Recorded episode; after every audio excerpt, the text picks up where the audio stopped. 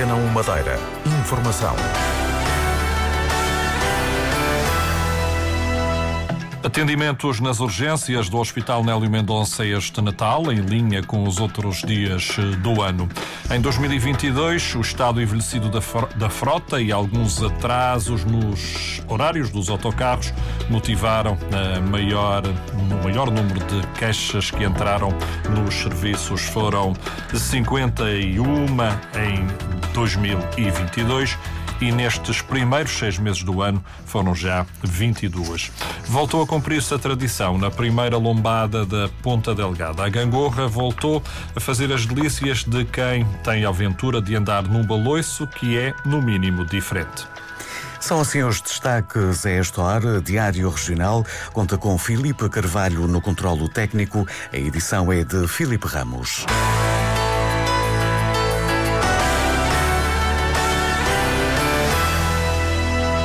A noite de Consoada e de Natal foi um dia normal para o serviço de urgência no Hospital Nélio Mendonça. O total no número de entradas acabou por ser dentro da média de um qualquer dia do ano. Rita Vieira, a diretora de serviço, faz uma comparação com outros dias na procura das urgências. O dia de Natal, na verdade, não se verificou grande diferença de um dia normal. É habitual que neste dia 25, ou 24 a 25, o nosso movimento habitualmente nos anos anteriores foi inferior aos 300, mas este ano a nossa média manteve-se como um dia normal. Portanto, as entradas foram em número 322 entradas, portanto, é praticamente dentro da média habitual. A média de um dia nas urgências anda nas 350 entradas. O ano passado a procura nestes dias de Natal ficou abaixo dos 300. Os números revelam que as causas da procura muitas vezes são erradas. Eu não consigo muito eh, dar-lhe uma resposta assertiva do que é a razão de, desta situação. A verdade é que cada vez mais as pessoas procuram o serviço de urgência em situações não urgentes e isso condiciona todo o nosso funcionamento. E penso que é mais uma situação semelhante ao que acontece habitualmente, porque na verdade, desde a meia-noite de hoje, nós já tivemos 71 entradas.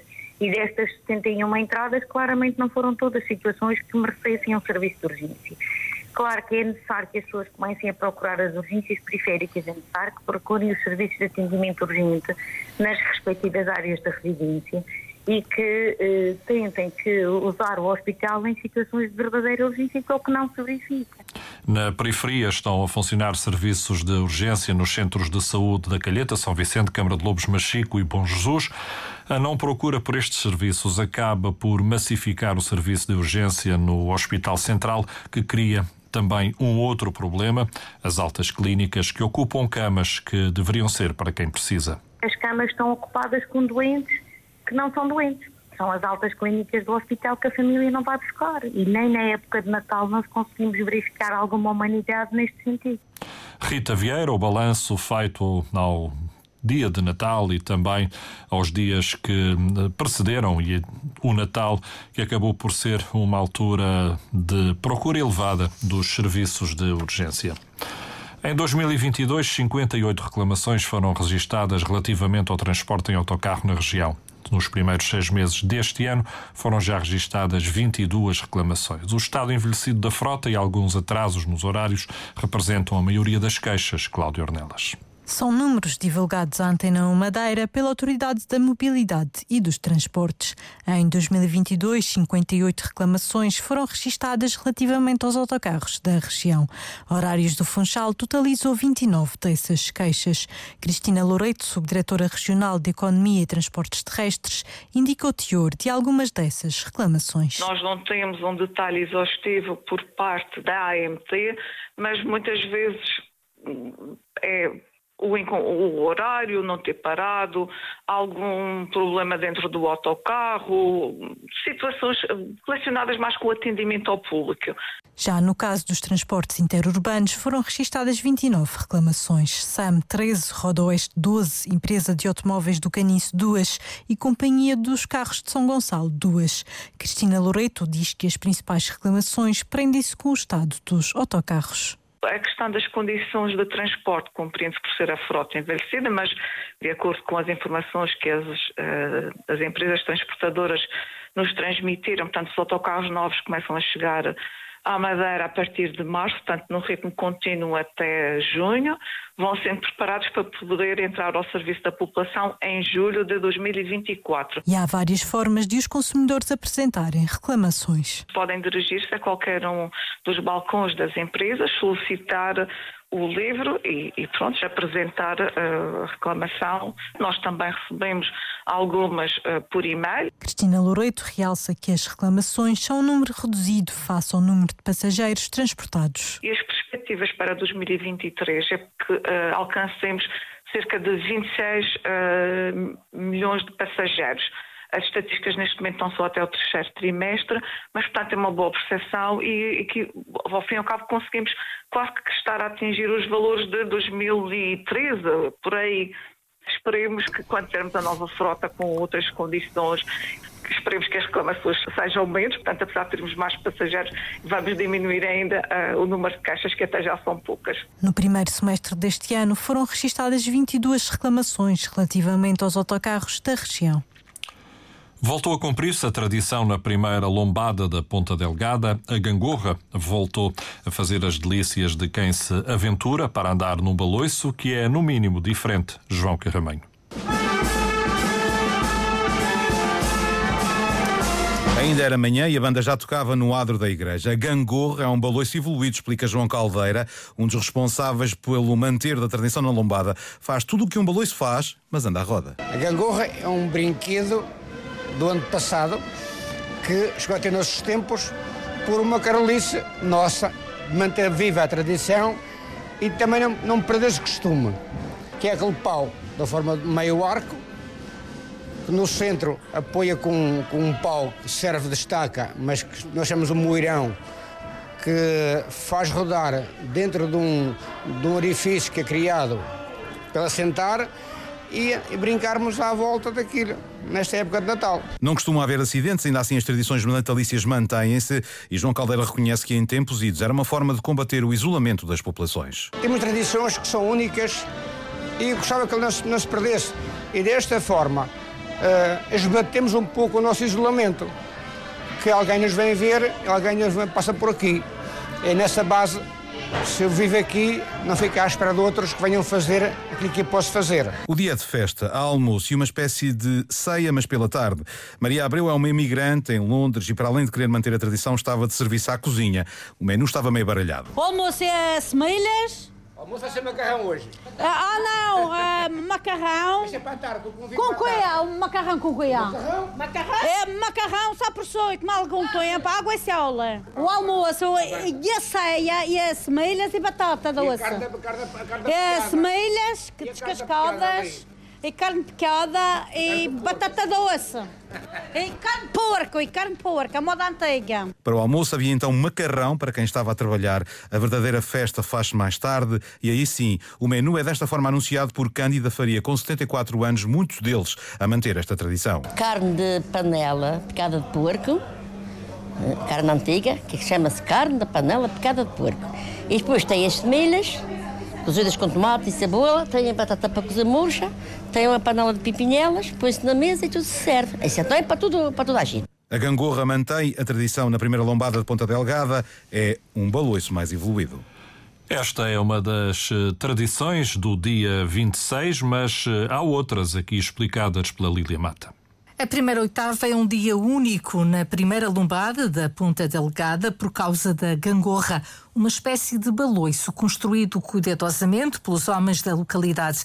O ritual começa com uma ida à serra, como descreve a antropóloga Elia Souza. Antecipadamente iam à serra, iam escolher os troncos de louro, normalmente utilizam louro, para poderem utilizar e fazer a gangorra, que é um baloiço, mas é um baloiço para gente valente. O tronco de suporte chamam o moirão um, e o outro tem que ter, o outro tronco que fica preso ao moirão tem que ter um arco, uma espécie de arco, tem que ter ali especificidades que só os homens ali da zona é que realmente conhecem e tem sido este, este conhecimento tem sido passado de geração em geração. É preciso valentia para andar na gangorra e nada passa despercebido aos presentes. Para saber quem é que teve melhor, quem é que conseguiu ter uma performance mais uh, elaborada ou de participação na, na gangorra. Na freguesia do Seixal, a brincadeira da primeira oitava é um jogo de força intitulado Puxar da Parreira. Cortavam um bocado da parreira e uh, juntavam duas equipas, dois grupos que teriam que puxar e ver quem é que iria ultrapassar a linha que estava definida no, no campo de ação.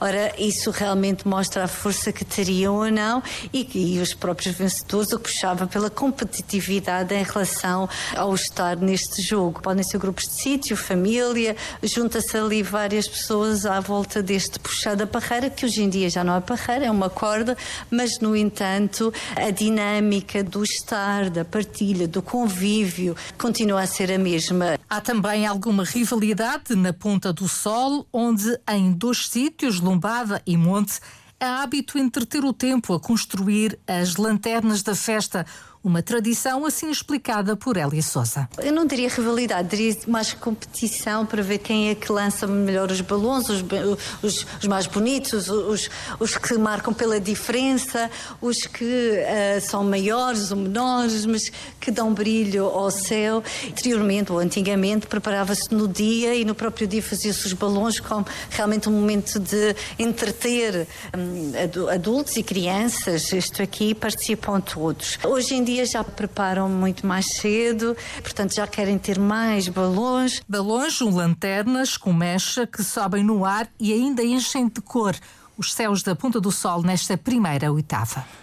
Duas pessoas tiveram esta manhã de ser transferidas do Porto Santo para a Madeira por questões médicas. O transporte foi assegurado pela Força Aérea Portuguesa através do avião C-295. E Miri Bombeiros estiveram também envolvidos. Os dois doentes foram transportados para o Hospital Nélio Mendonça. A Associação Imperatriz Sissi promove esta noite no Centro de Congressos da Madeira um espetáculo de Natal.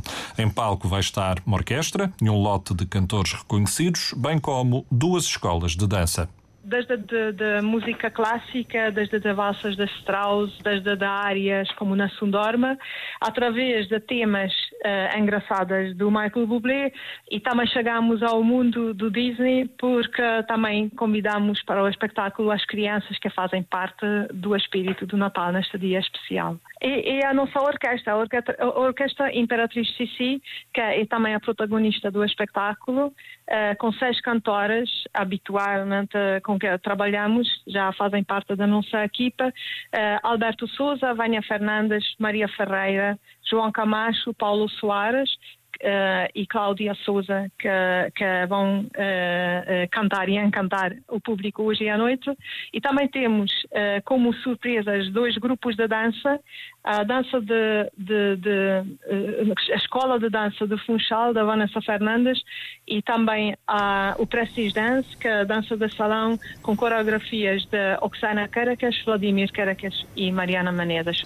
A Nico Arangui, da organização, explica que o espetáculo está marcado para as 8 da noite, tem despertado muito interesse, restam poucos lugares disponíveis na bilheteira. Uh, não posso prometer uh, que antes do espetáculo a bilheteira abre às 5, mas acho que há muito poucos uh, lugares vazios em, já no auditório do Centro Congressos da, da Madeira. Winter Wonderland, espetáculo esta noite promovido pela Associação Imperatriz Sissi. Funchal continua em festa. A Câmara está já a preparar um espetáculo para a passagem do ano. No Parque de Santa Catarina está prevista a animação antes e depois do fogo. Vão existir também barracas de comes e bebes. A exploração deste espaço estará a cargo de associações sem fins lucrativos e também de associações de estudantes.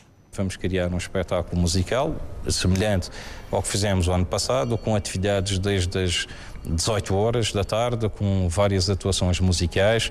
Depois do fim do até eh, à meia-noite, meia-noite há um interregno para ver o fogo de artifício e depois começa a atuação do Miguel Pires a partir da meia-noite e meia ou meia-noite e vinte, até às duas, três da manhã. Portanto, é um espaço nobre da cidade do Funchal com uma visão sobre o anfiteatro muito bonita. É completamente gratuito, portanto é só chegarem e desfrutarem.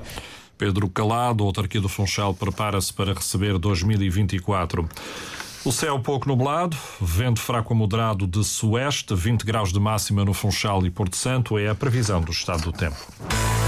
Foi assim o Diário Regional, contou com Filipe Carvalho no controlo técnico. A edição foi de Filipe Ramos.